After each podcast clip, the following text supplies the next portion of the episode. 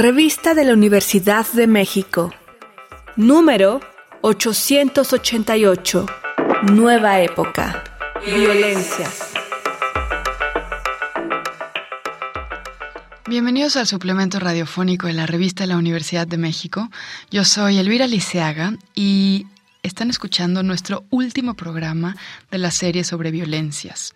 Este mes de septiembre en la revista la universidad se discuten, se reflexionan, se abarcan, nos aproximamos a diferentes violencias a través de diferentes personas, colectivas, artistas, filósofos, de todo. Queremos hablar de violencias desde los ángulos menos institucionales, desde los ángulos menos sospechados y por eso invité a la comisión tripartita de la Facultad de Filosofía y Letras de la UNAM, que además es donde yo estudié hace ya muchos años y estoy muy feliz de tener tres personas que forman parte de esta comisión.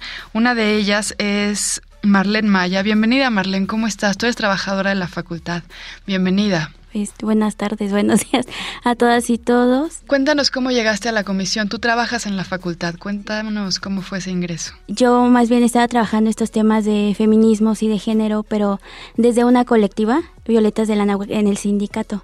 Entonces, a la hora de, eh, de, yo ver que esto yo podía seguirlo trabajando en mi comunidad más cercana, que es la Facultad de Filosofía y Letras, pues, pues me encantó, me encantó seguir esta parte del trabajo en comunidad, de poder sensibilizar, seguir, bueno, no, no seguir sensibilizando, sino participar en esta sensibilización, en esta toma de conciencia y de acompañamiento a Ah, pues pues para todos no los eh, los que lo necesiten entonces eh, pues no sé me, me, me, emociona mucho me gusta mucho todo todo esto el poder acompañar a la a la comunidad sensibilizarla y, y seguir trabajando eh, y y pues de alguna manera en este tipo de, de violencias ¿no? que, que se dan de forma institucional, bueno, sabemos a, nivel del país, en el mundo, pero también de forma institucional, entonces me encanta esta parte. Gracias. Muchas gracias, Marlene.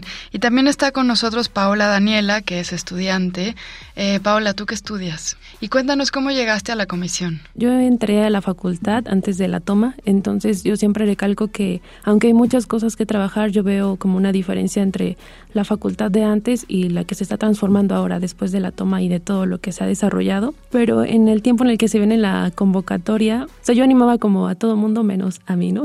Pues de ahí ya me voy animando. Yo dije, no, pues creo que si no van a ser mis amigas, pues voy a ser yo. Entonces es ahí a donde yo pues me, me emociono, ¿no? Agarro todos mis nervios y digo, vamos a hacerlo, ¿no? Vamos a hacerlo. Y creo que es eso, me emociona mucho el poder seguir como en estos espacios que, que nos dan la oportunidad de transformar, ¿no? De transformar eh, la facultad y, pues eso creo que fue como el ímpetu de poder saber que vamos a poder estar en un espacio donde se pueden cambiar cosas. Claro. Muchas gracias, Paola. Y también tenemos a Isabel, ella es estudiante y ex miembro de la comisión tripartita, ex tripartita, te dices. Eh, cuéntanos un poquito cómo llegaste tú y también cuéntanos, Isabel, el origen de la comisión. Me parece muy interesante cómo hay una suerte de reconocimiento de que las violencias de género dentro de la facultad no fueron durante muchos años atendidas como debía de ser. Cuando yo era estudiante así era, sabías que no iban a hacer nada y sin embargo la comisión ha facilitado que se escuche más, que se denuncie con confianza, porque acompañan a las, a las mujeres y a las personas víctimas de violencia dentro de la facultad. Entonces, bueno, bienvenida Isabel. Estudio pedagogía. Híjole, fue una cosa como muy, muy curiosa, me gusta contar mucho esa historia porque, bueno, antes yo, yo entré a la facultad antes de la toma, entonces yo siempre recalco que aunque hay muchas cosas que trabajar, yo veo como una diferencia entre la facultad de antes y la que se está transformando ahora después de la toma y de todo lo que se ha desarrollado. Pero en el tiempo en el que se viene la convocatoria, yo animaba a todas mis amigas de, oye, tú puedes, ¿no? Tú esto, tú el otro, ¿no? Y igual por diversas cosas que también, pues, de, de la vida de las personas, pues, no podían o decían, híjole, es que yo estoy como en este otro proyecto, cosas así. O sea, yo animaba como a todo mundo menos a mí, ¿no? Entonces, como que el ver también el acompañamiento que tuve con las tripartitas de ese entonces, de preguntarles de, oigan, ¿y estos procesos? ¿Qué es lo que hacen? Pues de ahí ya me voy animando. Yo dije, no, pues creo que si no van a ser mis amigas, pues voy a ser yo. Entonces es ahí a donde yo, pues, me, me emociono, ¿no? Agarro todos mis nervios y digo, vamos a hacerlo, ¿no? Vamos a hacerlo. Y creo que es eso, me emociona mucho el poder seguir como en estos espacios que, que nos dan la oportunidad de transformar, ¿no? De transformar la facultad, saber que vamos a poder estar en un espacio donde se pueden cambiar cosas.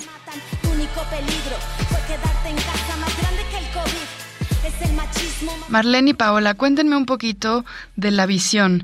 La misión es erradicar la violencia a largo plazo, cambiar la cultura dentro de la facultad.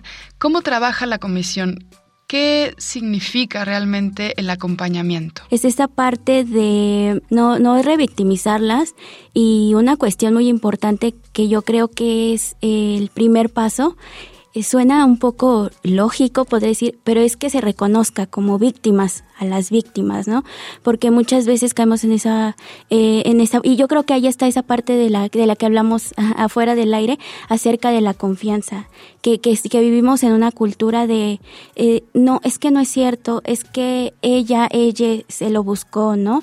O es que venía vestida de esta forma, o venía vestida de esta forma, o le pasó esto por, por tal cosa. Entonces, no, hay, hay, hay un juicio, hay una revictimización, no hay un reconocimiento de que de que realmente sea, sea, una, sea una víctima. Entonces ya ahí, este, por ejemplo, intervenir con algunos mecanismos, algunas técnicas, ¿no? De respiración, eh, de que ella encuentre como otra vez, eh, pues e, es, el centro, ¿no? Eh, para que posteriormente se la, podamos canalizar a lo que es la, la, defensoría, donde ya le pueden dar esta asesoría psicológica y, y jurídica. Y pues bueno, estas denuncias llegan eh, la mayoría de las de las veces por, eh, por el Facebook, por las redes sociales, porque era digital, millennials y todas esas cuestiones. Sí, me interesa mucho, Dani, cómo es que ustedes se vinculan eh, también no solo con las víctimas, como ya nos contaba Marlene, sino con ese cambio estructural que es el deseo a largo plazo, ¿no? Ese paso entre acompañar a las víctimas y canalizarlas para que de veras esto no se repita. Eh, bueno, algo que el día de la que tomamos protesta, lo recuerdo mucho, yo les decía a las que ahora son tripartitas, que yo sentía que era, ellas habían como sembrado esa semilla y que nosotras teníamos que seguir regándola para poder ver los frutos, ¿no? Y una de la chamba, ¿no? Que es acá de la tripartita, pues es justo la observación y seguimiento tanto de políticas que se lleven adecuadamente como todas las denuncias en la Defensoría, todas estas políticas y acciones relacionadas con la atención, ¿no? con la sanción, con la reparación integral ¿no? de estos casos de violencia.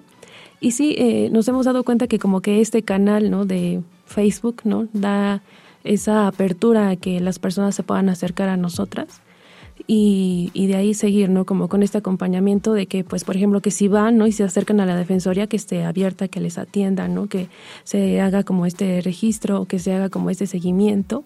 Entonces, de, de ahí va, ¿no? Y también estamos muy comprometidas, ¿no? Con que pues haya estos cambios, ¿no? Por ejemplo, eh, hicimos esta cuestión del propedéutico y fue algo que para mí fue una maravilla porque puedo ver a una comunidad más dispuesta a hablar, más dispuesta a visibilizar las violencias y no quedarse calladas, ¿no?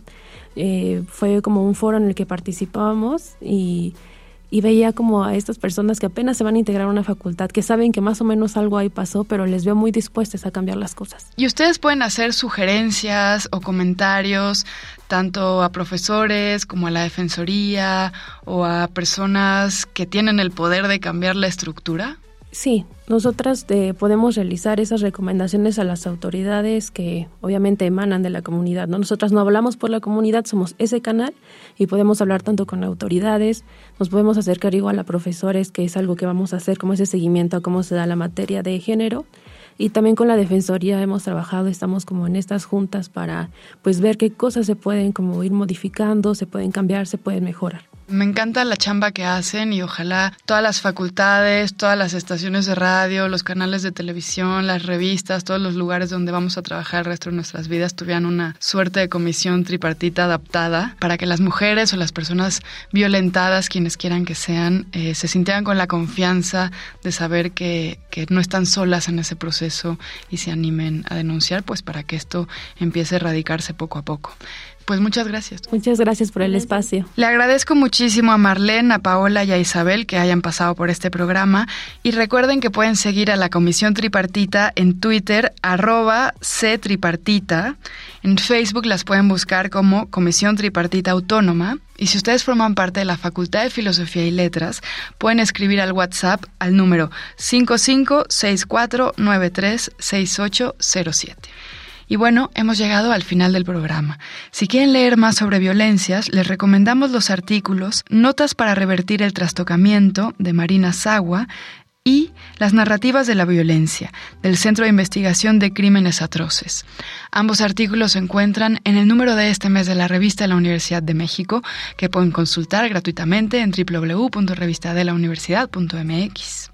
Nos encuentran en Facebook, en Twitter y en Instagram como arroba revista-unam y sobre este programa pueden escribirnos a arroba shubidubi. Gracias a Francisco Chamorro, a Frida Saldívar y a Yael Weiss. Yo soy Elvis Liceaga. Hasta pronto. Este programa es una coproducción de la Revista de la Universidad de México y Radio UNAM. El machismo mata, quédate en casa, la indiferencia mata, no salgas de tu casa, aunque tengas miedo, no pasa nada porque en un país como este no hay lugar seguro, hermana. No las olvidamos, no, por eso las nombramos.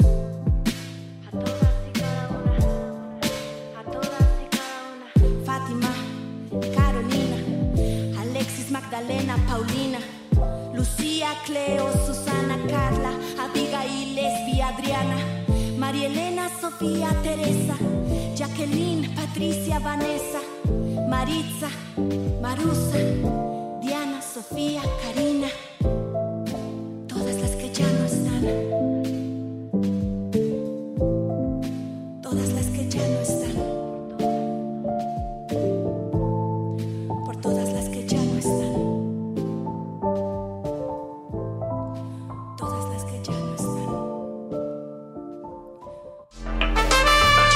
Consulta esta entrevista y las anteriores en radiopodcast.unam.mx.